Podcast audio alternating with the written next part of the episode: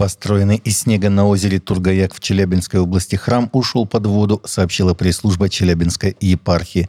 По данным епархии, на озере Тургаяк в январе велось строительство часовни из снега на льду. Вырастала точная копия старинного Петропавловского собора, который стоял в Миасе до революции. В нем служил недавно канонизированный священномученик Василий Носов.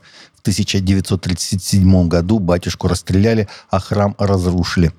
Причинах случившегося организаторам предстоит разобраться, но, вероятно, снежный храм утонул из-за технических нарушений, уточняет епархия. Дело в том, что в прошлые годы строители сначала вырезали прорубь, а над ней возводили часовню.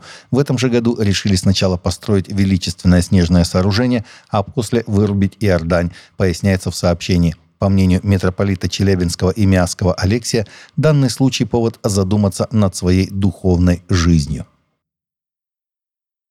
«Мне нравится думать, что в аду пусто. Надеюсь, так и есть», заявил папа римский Франциск в интервью итальянскому телевидению. «Это не догма, а мой личный взгляд», уточнил понтифик. Эти слова прозвучали во время большого интервью папы Франциска одному из самых популярных итальянских ток-шоу «Чи темпо чи фа» 14 января, которое в прямом эфире смотрели около трех миллионов зрителей, сообщает CNA. В интервью папа ответил и на ряд других вопросов, в том числе о своем здоровье, заявив, что пока я чувствую, что в силах служить, я буду продолжать. В то же время он не исключил, что рассмотрит вопрос об уходе на покой, если почувствует, что не может продолжать служение. Также понтифик сообщил о планах посетить с апостольским визитом Полинезию, о возможной поездке в Аргентину, сообщил он недавно.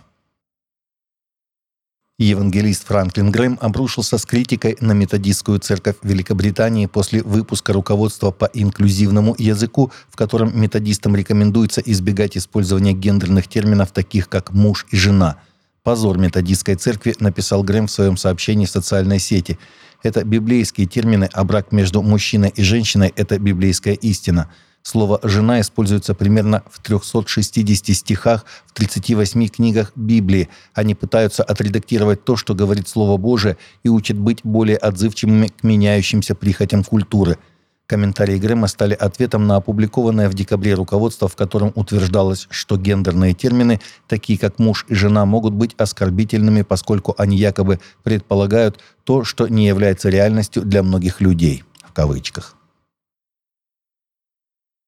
Опрос, в котором приняли участие 1500 взрослых в Соединенных Штатах, показал, что 62% респондентов-христиан говорят, что они используют технологии искусственного интеллекта часто, иногда или не очень часто для своей работы, в то время как из нехристиан только 49% отдали такой же ответ.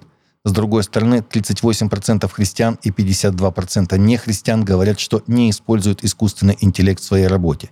Несмотря на использование искусственного интеллекта в исследованиях, также отмечается, что его не часто рассматривают как средство получения надежного совета или постановки конкретных духовных вопросов, сообщает Кристиан Пост. Только 8% христиан и 4% нехристиан заинтересованы в использовании искусственного интеллекта для изучения Библии. Христиане охотно доверяют ИИ в работе, но очень мало в духовной жизни. Российская церковь христиан вероевангельской пятидесятников проводит с 8 по 28 января пост Даниила. Во время поста предлагается поститься и ходатайствовать, руководствуясь основными темами молитв на каждый день. Пост Даниила – это пост и молитва в течение 21 дня в соответствии с Библией, книга пророка Даниила, глава 10, стихи 1 и 3. Особенность поста пророка Даниила была в том, что он исключил из рациона некоторые продукты. Вкусного хлеба я не ел, мясо и вино не входило в уста мои – Общины РЦХВЕ, которые участвуют в посте Данила, обычно собираются в церквях или домашних группах для молитвы.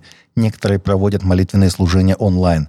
18 января, четверг, день 11, молитва о развитии мужского служения. Таковы наши новости на сегодня. Новости взяты из открытых источников. Всегда молитесь о полученной информации и молитесь о страждущих.